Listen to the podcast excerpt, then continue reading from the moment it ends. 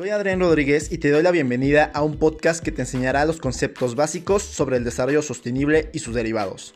Aquí el punto es que tú aprendas para poder cambiar. Cambios que puede que sean pequeños, pero que al juntarse generarán un impacto no solo en tu vida, sino que también en la sociedad. Un impacto a favor de la sostenibilidad que dará beneficios en la actualidad y a futuras generaciones. Así te puedes volver parte de lo que en un futuro podría ser llamado la salvación de nuestro hogar, la Tierra.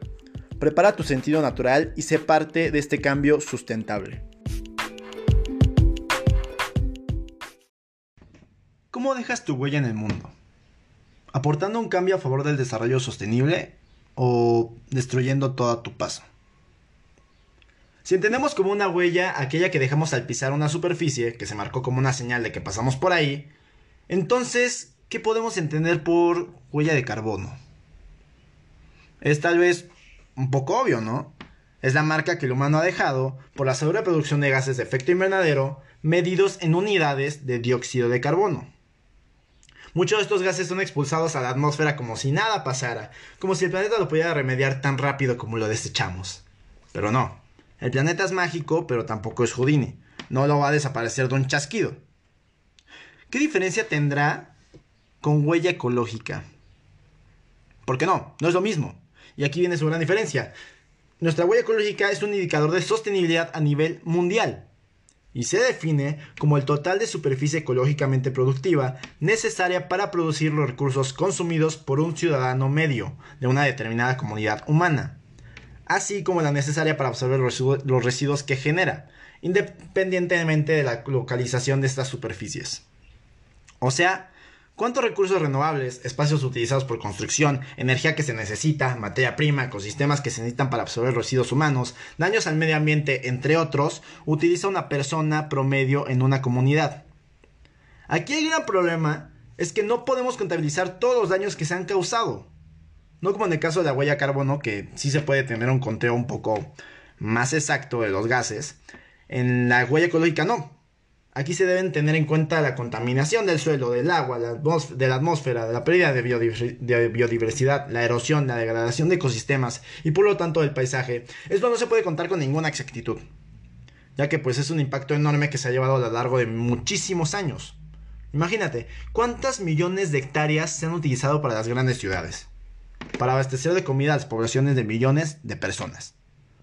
Aunque la huella ecológica toma en cuenta las prácticas agrícolas, ganaderas y forestales como sostenibles, debido a que el suelo no pierde su productividad al pasar el tiempo, claro, si son controladas, ¿no? Esto no quiere decir que no hayan degradado espacios de suma importancia para la naturaleza. Tantos lugares, miles de lugares naturales que ya fueron degradados, por las prácticas no controladas de estos sectores han causado miles de muertes de especies que, como ya vimos en el capítulo de ecología, forman parte esencial del ecosistema y sin ellos pueden caer poco a poco. O sea que también aporta en algún sentido a la huella ecológica. Y tampoco se contempla el impacto del uso de un no moderado del agua, solo si viene obviamente de infraestructuras hidráulicas o gestiones de ciclo de agua, o sea, solo que ya tienen controlado, lo tienen contado. Aún así, la huella ecológica sí nos da un estimado de cuántos recursos necesitamos para que sean parte de nuestra modernidad y no nos demos cuenta de cuántos, cuánto estamos consumiendo, ¿no? Esto es de suma importancia, porque nuestro querido sistema Tierra puede perder su lógica y volverse en un caos climático, y por lo tanto en un caos social, y en consecuencia en un caos económico, entre muchos más problemas al sentido humano y natural. Saber cuál es nuestra huella ecológica para cambiar puede literalmente salvar millones de vidas. No solo humanos, sino en general. Entonces, todos directa e indirectamente aportamos al incremento de la huella de carbono y huella ecológica. De forma global. El no tener en buenas condiciones el automóvil, usar el auto para, hasta para ir a la tienda de la esquina, quemar tus desechos orgánicos, consumir carne como si no hubiera mañana, más si es carne de vaca o carne de cerdo, eso consume demasiada agua. Quemar tus, bueno, este, utilizar muchos aparatos electrónicos, más si estás en un país como México, que casi toda su energía eléctrica viene de energías no renovables. Pedir plástico para todo, tener hijos como conejos, etcétera, etcétera, muchos más, etcétera.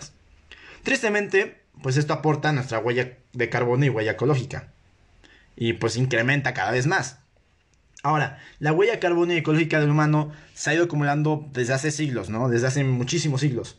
Específicamente, empezó un boom desde la revolución industrial en 1760, donde se empezaron a crear muchas tecnologías a partir de la combustión del carbono y ocupación de lugares naturales.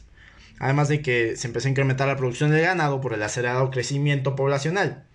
O sea, obviamente, si no estamos reproduciendo como locos, obviamente vamos a necesitar más comida y pues obviamente vamos a necesitar más espacio para la ganadería y para la agricultura, entonces empezó a aumentar a lo loco.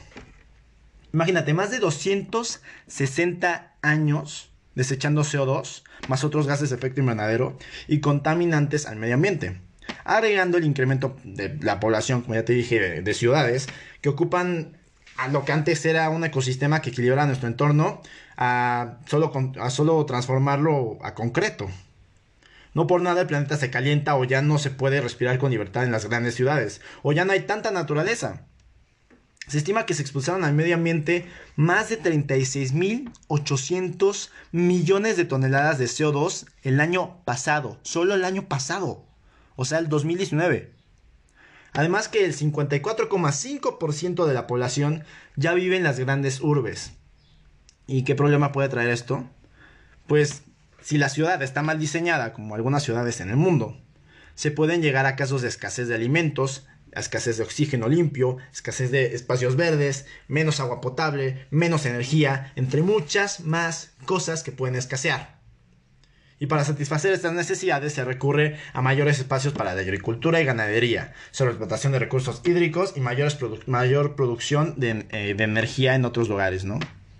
Entonces, eso, bueno, obviamente agregando otras cosas, porque son muchísimas más cosas que necesita el humano para poder sobrevivir, por así decirlo, a la modernidad.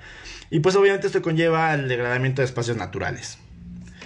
Y bueno, según la Semarnat, se considera que alrededor de una cuarta parte de la superficie del planeta es biológicamente productiva, lo que equivale aproximadamente a 13.400 millones de hectáreas terrestres y marinas. De estas, solo el 90% estarían destinadas a las personas, solo. El 90%. Y solo el 10% va para preservar a los otros seres vivos del planeta. Solo el 10%.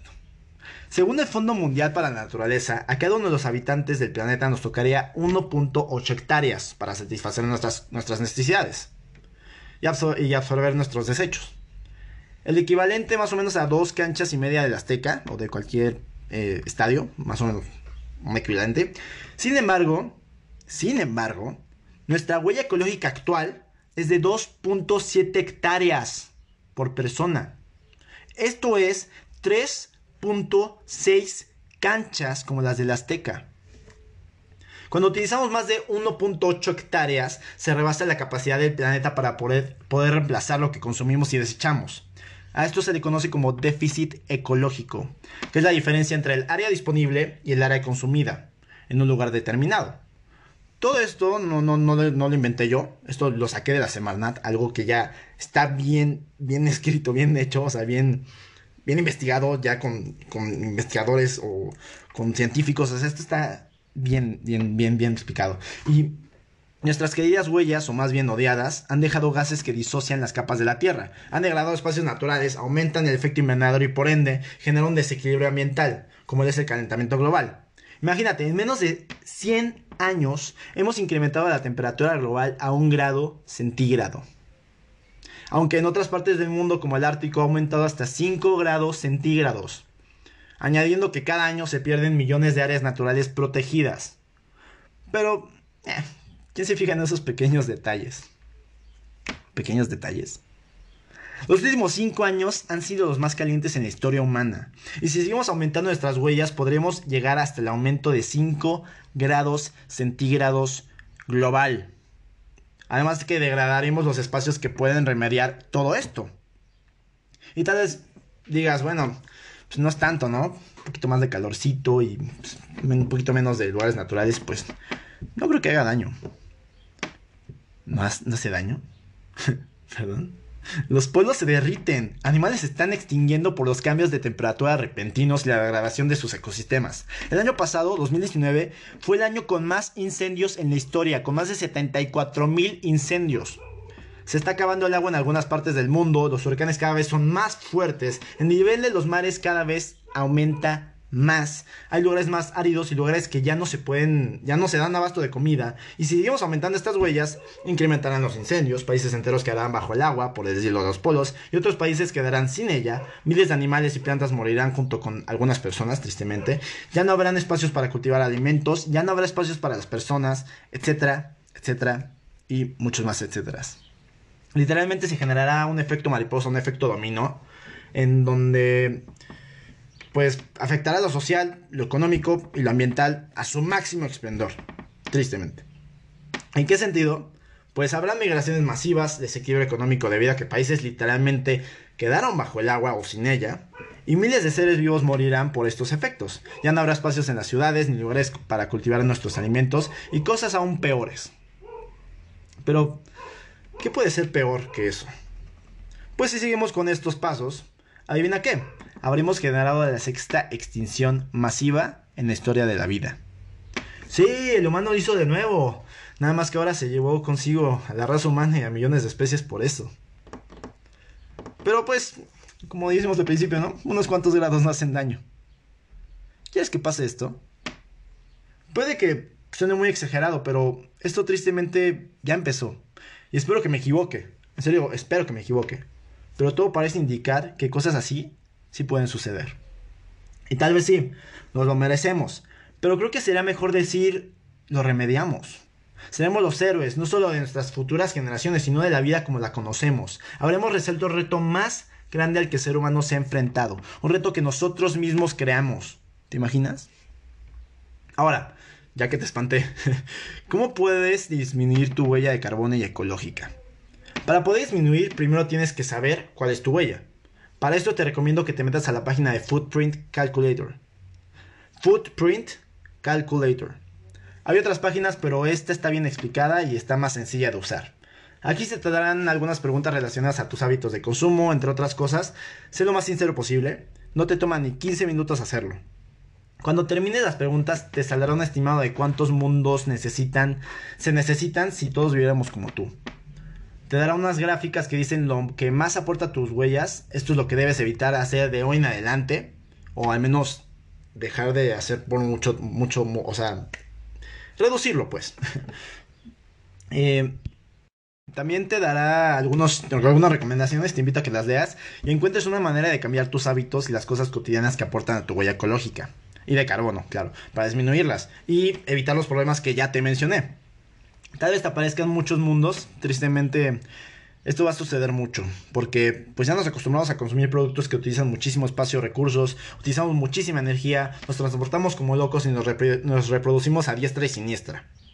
Y tal vez ahorita por el coronavirus ya no se transportan mucho, o ya no, se, nos transportamos tanto, pero cuánto no ha incrementado el consumo de alimentos y el uso energético. Entonces, básicamente sigue incrementando nuestras huellas, ¿no? Así que, sí, preocúpate. Intenta cambiar estos hábitos por unos que generen poca huella ecológica.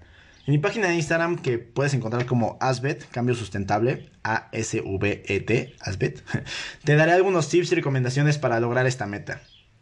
Algunos tips que te puedo dar ahorita, en este momento, eh, son, consume menos plástico, apaga la luz, usa menos el coche, consume menos carne, más si es de vaca o de cerdo, consume menos, eh, no tengas más de dos hijos si es que tienes pensado tener hijos.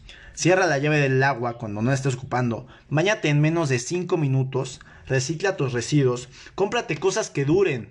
No cosas que vayan a durarte 30 segundos y de repente las tires ya, ¿no? No cosas que en serio duren.